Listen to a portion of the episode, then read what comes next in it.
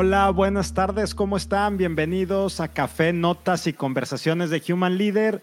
Es jueves, jueves de live y hoy vamos a tener un, un, tema y un programa bien interesante. Vamos a estar platicando de la experiencia del empleado y ahorita entramos directo a este tema. Antes recordarles que estamos en vivo por Facebook, por LinkedIn y por YouTube y todas las preguntas que le quieran hacer a nuestra invitada del día de hoy que la verdad es una súper, súper experta, las vamos a estar aquí este, poniendo. Entonces, aprovechemos este momento y quiero darle la bienvenida directo y sin más preámbulo a May Torres. May, ¿cómo estás? Buenas tardes. Hola, Rogelio, muy buenas tardes. Muy bien, gracias. Muy contenta de estar en tu programa, en Human Leader MX, México. Y bueno, que viva México y encantada de estar contigo eh, pues en esta noche, en este momento agradable que sé que va, vamos a pasar. Estoy seguro que sí. Muchas gracias, May. Tú estás en Bogotá, ¿verdad? Sí, yo soy, yo estoy en Bogotá, pero no soy bogotana. Yo soy del sur de Colombia y, bueno, por motivos de trabajo estoy acá en Bogotá, en la capital.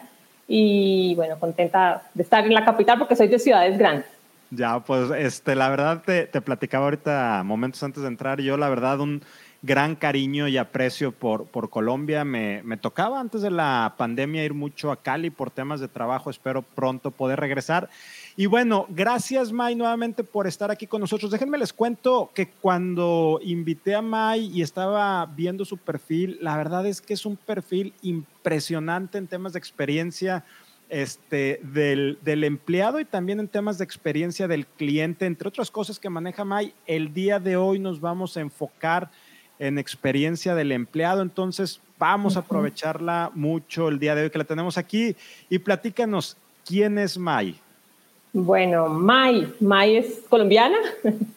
eh, soy una chica, todo el arte de mí, de mi ser, una chica muy extrovertida, sencilla, humilde, eh, muy alegre y me gusta ayudar siempre a la gente. Siempre no digo un no a nadie, yo siempre doy un sí para ayudar a alguien en lo que pueda, hago las cosas por los demás eh, tengo, soy una madre muy feliz, tengo tres preciosos hijos y bueno, la verdad, eh, he recorrido mucho, eh, viví en, en, Europa, viví en España y en Inglaterra, entonces he recorrido mucho y tengo mucha visión y he conocido mucha gente de muchas nacionalidades.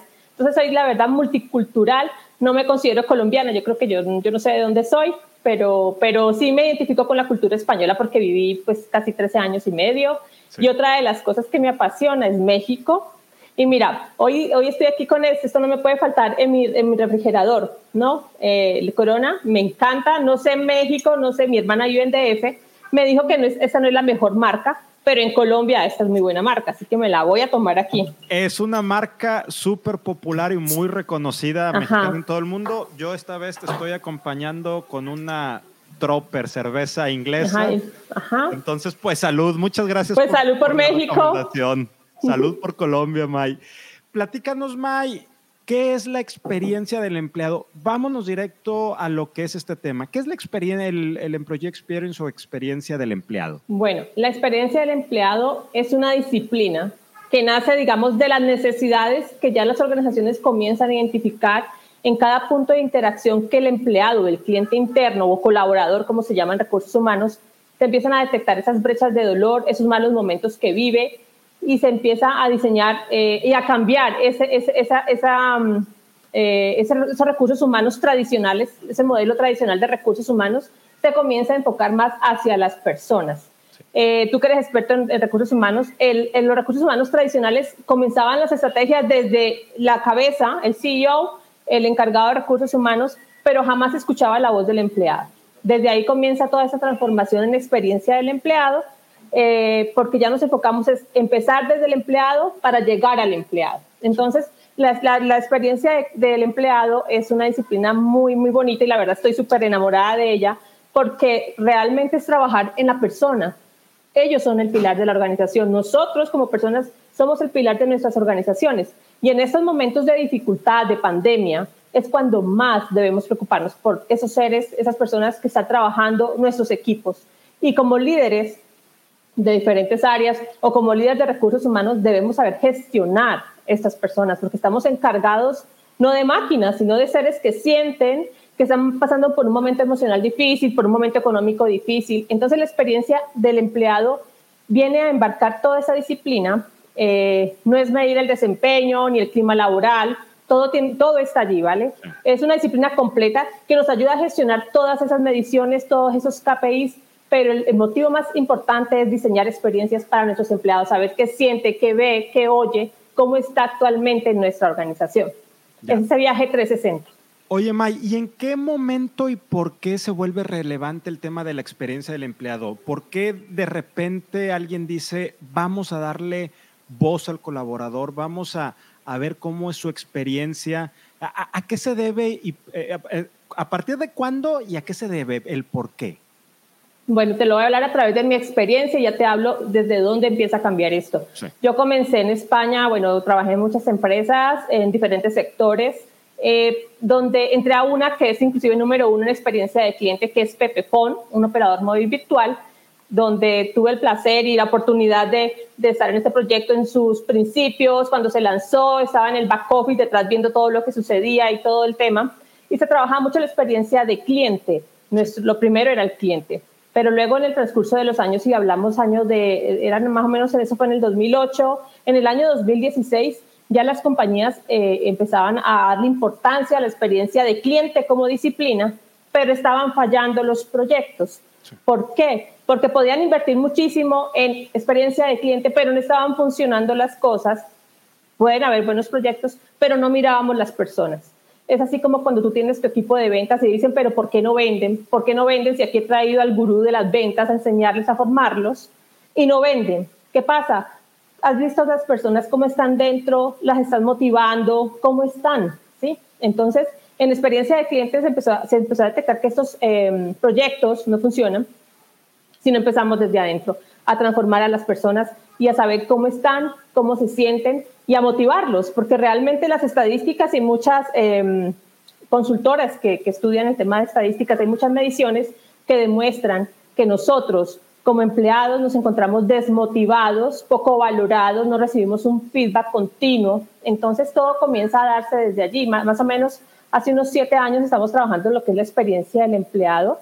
Eh, ha venido a cambiar ese, los recursos humanos tradicionales porque ahora empezamos a escuchar a nuestro empleado para diseñar las estrategias. Antes llegamos a la compañía y estaba, todo, todo estaba diseñado. Hablamos de un organigrama, ahora hablamos de un sociograma. ¿sí? donde analizamos todos eh, en equipo a todas las personas en cómo estamos, el relacionamiento, los beneficios, las aspiraciones. Estamos en una era aspiracional. Ya. Déjame hacerte, May, una pregunta compleja. ¿Qué no es la experiencia del empleado?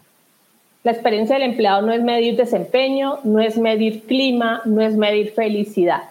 La experiencia del empleado se trata de diseñar experiencias, de llegar a esas personas, y todo esto de lo que te hablo, el desempeño, la medición, el clima laboral, todo esto nos ayuda, sí, a evaluar, a mirar, pero eso no es experiencia del empleado. Experiencia del empleado no es yo ir a medir el desempeño, no. Es desarrollar todas las estrategias como el feedback, como el reconocimiento, todo lo que eh, implique una rentabilidad en nuestro negocio al final. Si tú tienes a tus empleados motivados, van a ser más productivos, más creativos, innovadores. Lo que pasa es que en experiencia del empleado sí utilizamos eh, la evaluación de desempeño, la medición de clima laboral, la medición de felicidad, que aunque realmente considero que a las personas no se les mide con una encuesta, ¿sí? Eh, yo trabajo, digamos, todos estos temas con tecnología, porque realmente tenemos que establecer en un proyecto de IEX KPIs, tenemos que medir aspectos importantes dentro de la organización, cómo está en satisfacción nuestros empleados, cómo está nuestro e Net Promote Score, es decir, cómo está si nuestro empleado va a ser detractor o es promotor de nuestra marca. Entonces, tenemos que basarnos con tecnología, pero la esencia de la experiencia del empleado es revisar todo ese proceso 360 del onboarding, desde que el cliente interno aplica tu página web a ese cargo hasta los boarding, es diseñar experiencias. Y el resto son estrategias que utilizamos para saber cómo vamos en desempeño, en clima laboral. Todos son aspectos muy importantes, pero la estrategia está en diseñar mejoras para nuestros empleados, eh, cliente interno. Ya. ¿Cómo le haces, Mike, como empresa para poder diseñar esa experiencia? Y déjame, te doy un ejemplo que alguna vez se lo escuché eh, a alguien hablando de, este tema. Imagínate 25 de diciembre, Navidad, eh, están los regalos abajo del pino, tus hijos se despiertan, Santa Claus les trajo este, aquello que no sé si él lo quería o tú como papá lo querías lo abren bien padre y el niño feliz con la caja. Entonces, la, la expectativa del papá era que el niño iba a jugar con el juguete, pero la expectativa del cliente, del hijo, es la caja y con eso está siendo feliz. ¿Cómo hacerle como empresa para poder empatar esas expectativas? Porque a lo mejor para mí eh, la, la experiencia es darle una cerveza a la gente todos los viernes y con eso yo estoy seguro que, que lo cumplo, pero el colaborador me puede decir, no, yo la verdad lo único que quiero es que me escuches o cualquier otra cosa. ¿Cómo, cómo llegas a, a crear verdaderas experiencias que sean de valor para el colaborador, Mike? Pues mira, todo empieza, incluso te voy a hablar como de la historia, ¿no? Empezamos, por ejemplo, con lo que fue Peter Drucker, no sé si conoces esto, de los Management by Objectives.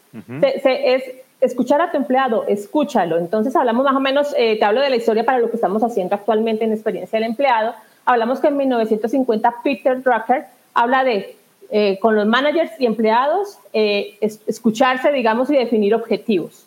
Pero ya en el año 1980, más o menos el año 2000, 2001, el modelo se basa en objetivos más medibles, más específicos y accionables. ¿Sí? Entonces, escucha a tu empleado. ¿Qué necesitan? ¿Qué quieren? ¿Qué expectativas tienen de la compañía?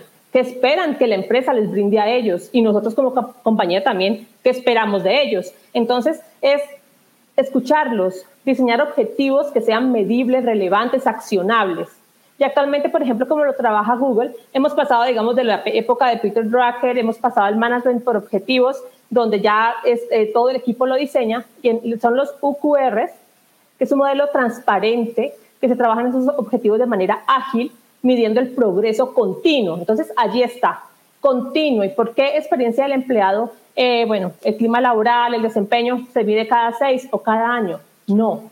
Necesitamos como empleados diariamente ser escuchados, que nos den un feedback continuo, revisar cómo está cada persona, así sea cada mes.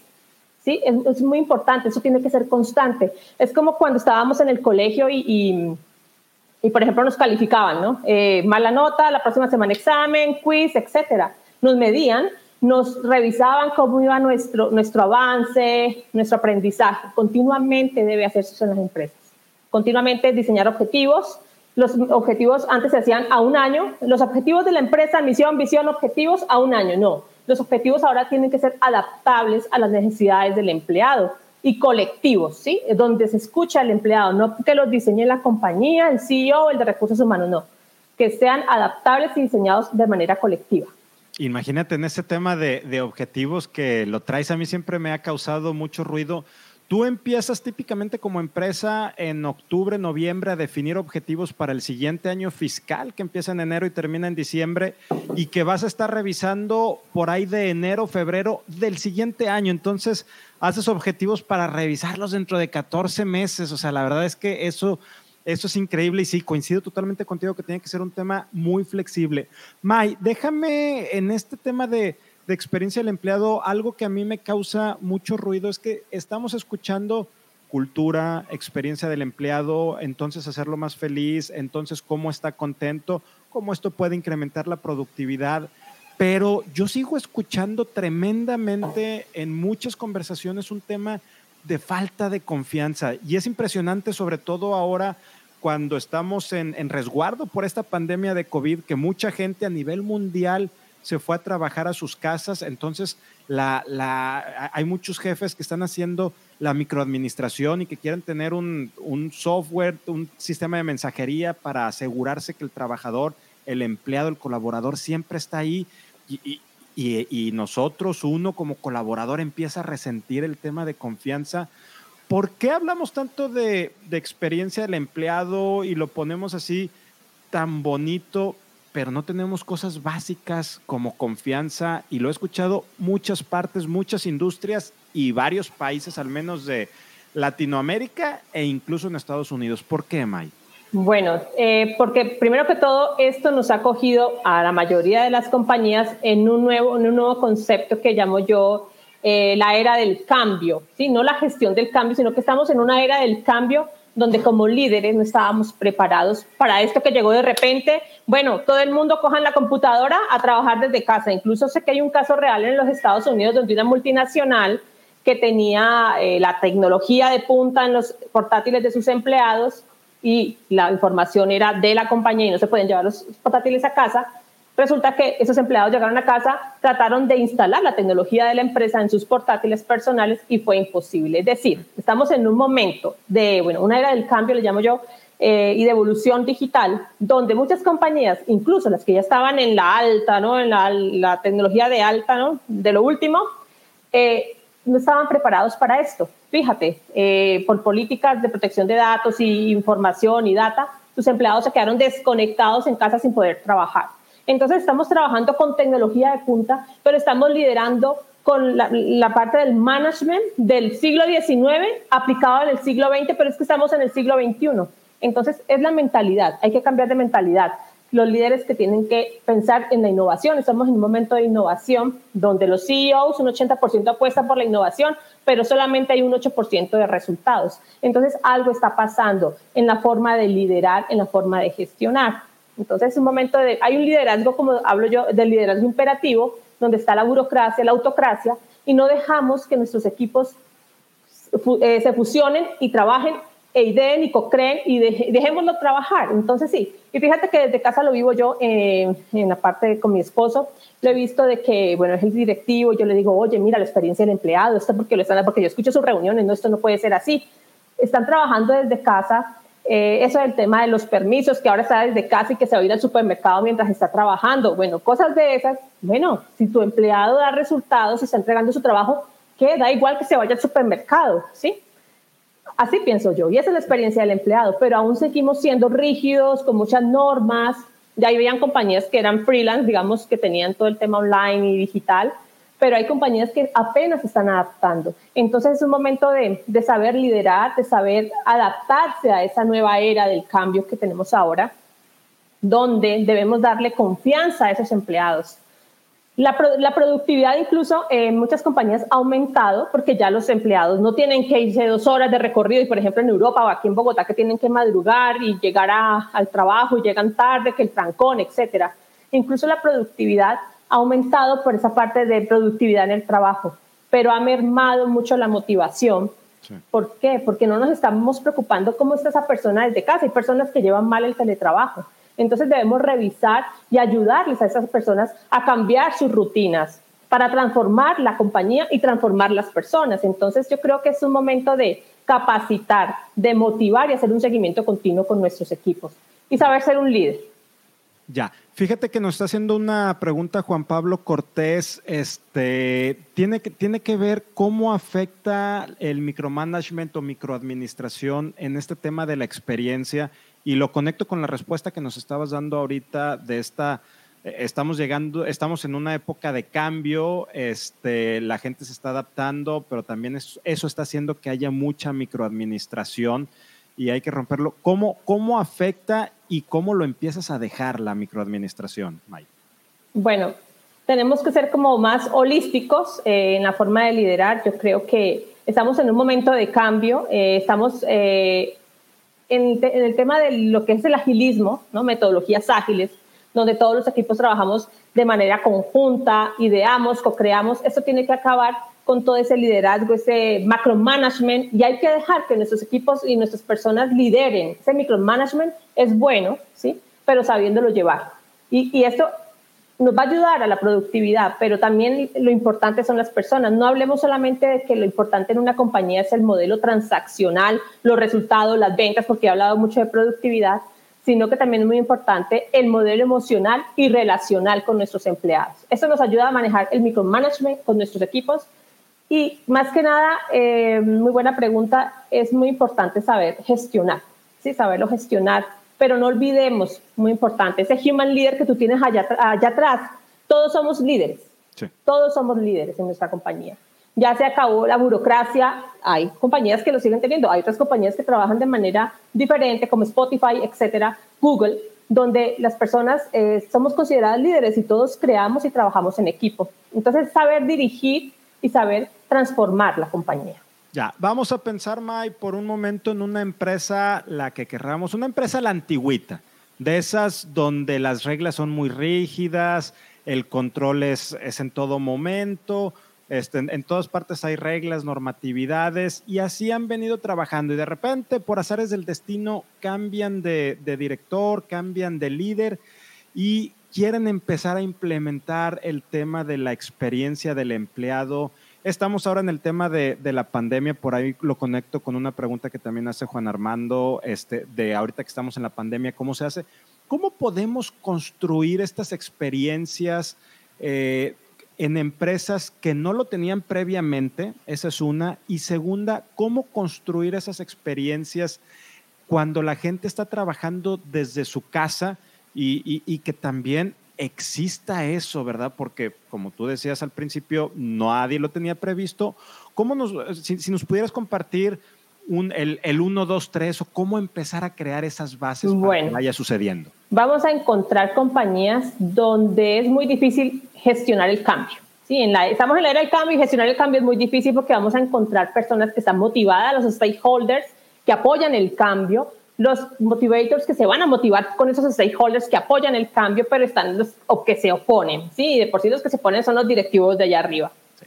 Entonces, hay que empezar, hay que empezar a trabajar con la gente, a escuchar la gente, que esos stakeholders interesados en el cambio le digan a ese jefe de, que maneja una política ¿no? burocrática o políticas que no pasa de allí porque, digamos, son empresas antiguas que venían con un management antiguo, pero es que estamos en, una era de un cambio, eh, de un momento buca, ¿no? de incertidumbre, volatilidad, complejidad, pero donde ya está cambiando todo. Entonces, como líder o los stakeholders debemos saber ser comunicativos y comunicar de manera ágil, escuchar qué necesidades tienen todos los empleados, llevarlas a esa mesa donde están esas personas que, están eh, negados a ese cambio y tratar de decirles, miren, con un proyecto de experiencia del empleado, no quiere decir que vamos a cambiar todo, no. Vamos, escuchemos a estos empleados qué están necesitando en este momento, qué esperan de la compañía, qué miedos tienen, porque es un momento de, como te digo, un momento de buca, de incertidumbre, donde todos eh, tenemos muchísimo miedo a qué va a pasar mañana, voy a perder mi trabajo, eh, me, van a, me van a despedir por las circunstancias de mi empresa cierre. Bueno, entonces tenemos que manejar un lenguaje transparente y eficaz con nuestros empleados y escuchar a esas personas que quieren ese cambio. Y debemos empezar a trabajar, y yo lo trabajo, por ejemplo, con metodologías ágiles, lo que es el Lean Chain Management, todo lo que es el Canvas, el, el Canvas y empiezas a diseñar con ellos, a co-crear en equipo, escuchamos en Design Thinking, escuchamos a nuestros empleados, qué opinan, qué quieren, todo eso y si el, el, CEO se opone, digamos, a trabajar esto en equipo y co-crear, pues llevarle todo eso expuesto. Mire, esto es lo que hemos trabajado, esto es lo que queremos, ese cambio es lo que queremos, escuchemos a nuestros empleados. Entonces es trabajar toda la gestión del cambio con metodologías ágiles que nos ayudan a co-crear, a diseñar. Y eso es innovación. Entonces es muy importante eh, de, de, esa manera abordar esas personas que son negadas al cambio y hay muchas personas, porque yo me he encontrado en, reuniones comerciales donde a mí no me vengas a hablar de experiencia de cliente. En el caso de cliente, yo soy la marca número uno en Colombia y yo vendo con mi método de ventas, no me hables de experiencia de cliente. Entonces, bueno, ahora hay otros que dicen, yo no quiero hablar de experiencia del empleado. ¿Qué me dices? Yo lo hago muy bien. Aquí todos están felices, eh, contentos, pero realmente nunca han escuchado la voz. Lo suponen, creen que lo que han diseñado es lo que sus empleados quieren y prefieren invertir más en experiencia de cliente, en vender más producto, en mejorar todos sus productos, que mirar cómo está dentro de la organización y sus personas. Entonces es un caso de gestionar el cambio, metodologías ágiles. Todo este tema nos ayuda a co-crear en equipo y eso, de esa manera eh, se trabaja todo el tema para llegar con ese informe y todos esos resultados al CEO, a los equipos que están negados al cambio. Ya. cuando hablamos de empresa, May, a mí me gusta siempre partir de un punto bien claro. La empresa existe para generar valor a sus accionistas, para generar valor a sus dueños. Así es. Pero también la empresa tiene responsabilidades hacia sus colaboradores, hacia sus clientes y hacia las comunidades donde interactúa. Entonces, en este balance, cuando una empresa le empieza a apostar a la experiencia del empleado, obviamente se buscan también retornos de inversión, ¿verdad? Ya sea y, de preferencia en indicadores duros, en indicadores que sean muy cuantitativos. ¿Cuáles son los beneficios a mediano y largo plazo que una empresa tiene por realmente tener programas de experiencia del empleado muy robustos? Bueno, eh, cuando te digan, eh, bueno, ¿y cuál va a ser el retorno de la inversión? Porque es entendible que la persona va a invertir, ¿no? ya sea en tecnología o en un consultor que vaya y lo, y lo asesore. Entonces, está comprobado, y no solamente lo dice May Torres, sino las grandes consultoras que trabajan también estos temas y la tecnología que permite medir todo, todo esto, está demostrado que, que un empleado motivado, reconocido, que recibe feedback continuo, aumenta su productividad, es más creativo. ¿Qué pasa en las organizaciones? Muchas veces tenemos un jefe, eh, y lo dice, bueno, en Harvard, una revista, no recuerdo la fecha, en Harvard Review, salió una noticia de que un mal jefe te puede producir cáncer, así como cuando tú te fumas un cigarrillo que te produce cáncer. Entonces, muchas veces esos empleados tienen un mal jefe, ¿sí? X motivo, eh, pero es un mal jefe, esos empleados están desmotivados, están tristes, trabajan allí porque les toca o porque no consiguen otro trabajo. Entonces, ese CEO le, se le muestra, obvio, con datos, porque hay un ROI, un retorno de la inversión en este tipo de proyectos. Si medimos cómo está, bueno, sí, usted mide el desempeño, mide el clima, pero está haciendo algo, es que miden al año una encuesta súper larga y al final no hacen nada.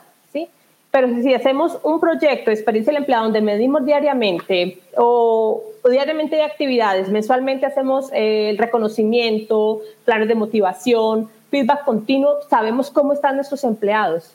Y eso está comprobadísimo. Se va a tomar la medición y al año, diariamente, y vamos, y vamos a ver que esos diseños de experiencias van a motivar a ese empleado, ha sido, eh, ha sido escuchado. Entonces, ahí está también, que si ya has escuchado al empleado, se tomen medidas, eh, acciones para, digamos, si hay algo que esté fallando en la compañía, que por ejemplo haya mucha rotación porque resulta que no son motivados ni reconocidos sus trabajos. Entonces, ese empleado, al, ver sus valoraciones de su jefe inmediato, porque está comprobadísimo que el buen feedback ayuda a que tu empleado sea, eh, pues se siente valorado, va a mejorar su productividad en la compañía, va a ser más creativo. Muchas veces, y me ha pasado a mí también, que estamos en una compañía donde tu jefe pues, no te deja hacer. Entonces tú dices, pues, ¿para qué hago más? Es que no le importa lo que hago y para qué le voy a dar ideas. Entonces, hay muchos empleados en esas condiciones. Entonces, escuchémoslos, valoremos su trabajo. Y todo está comprobadísimo. Esto trae productividad, mejora el clima, mejora el bienestar, la creatividad. Y todos los KPIs eh, de la compañía en respecto a la experiencia del empleado van a mejorar. Entonces, o sea, el que no lo vea, ese CEO que no vea eso, no entiende de estadísticas y no, y no le importa a la persona. Ya. May, quiero agradecerte mucho el tiempo que nos dedicaste a, esta conversación. La verdad es que muy, muy agradecido por eh, adentrarnos en el mundo de la experiencia del empleado y estas ideas que nos dejas muy puntuales este, y que nos dan mucha claridad. Antes de despedirnos, antes de irnos, ¿alguna pregunta que yo no te haya hecho, May, que sea importante traer a esta conversación o alguna reflexión final que nos quieras dejar? Bueno, eh, bueno, de pronto una, reflexión. Es un momento donde eh, los líderes de áreas, eh, el, el, CEO, el de recursos humanos, el director de recursos humanos, debe evaluar cómo está la organización, esa cultura organizacional, cómo están esas personas actualmente. Es un momento difícil para todos, tanto para ti, para mí. Nos hemos tenido que adaptar al nuevo cambio, pero hay que escuchar esa voz del empleado. Con una encuesta, ¿vale? Así sea con una encuesta, con una llamada telefónica. Ah, bueno, pero es que, es que yo, yo tengo 4.000 empleados, eso es imposible. Ah, pero tienes 100.000 clientes y a ellos sí les mide la voz del cliente, ¿sí? Preocúpate por las personas. Si, si haces experiencia de cliente y eres eh, empresa número uno en ventas y te preocupas por el marketing y por etcétera, invierte en las personas. Son el pilar de tu organización. Y las personas cada día queremos trabajar más en empresas de bienestar, que sean empresas saludables. Entonces debemos empezar a trabajar esto. Y fíjate que muchas empresas están empezando a interesar en experiencia del empleado, eso, algunas que desconocen eso qué es, sí se están interesando mucho y estamos trabajando las personas que trabajamos en esto, eh, mejorar eh, esa, esa, parte ¿no? de, de, la experiencia, el diseño de experiencia, las empresas tienen que humanizarse más, no es lo transaccional, es importante, pero en este momento la parte emocional y relacional con nuestra gente es muy importante. Coincido con Totalmente contigo. Me encanta de esta reflexión final y yo me llevo personalmente dos cosas. Humanizar a las empresas y escuchar al colaborador. ¿Cuánto trabajo nos cuesta tener escucha activa con nuestros empleados? Creo que eso es lo más complejo y, de ahí nace mucho de lo que se conoce como desarrollo organizacional y tantas, tantas cosas Este, totalmente, May. Quiero nuevamente agradecerte, te mando un fuerte abrazo hasta Bogotá, gracias por estar por nosotros, la verdad es que lo, apreciamos mucho. Muchas gracias a ustedes también por acompañarnos hasta esta parte de, este episodio de experiencia del empleado con, con May Torres. Nos vemos la siguiente semana. Que estén muy bien. Ayúdenos a compartir este episodio para seguir conectando con muchas más personas. Nos vemos, May. Gracias, Rogelio. Estamos hablando. Un saludo a todos. Buenas noches. Buenas noches. Bye. Bye, bye.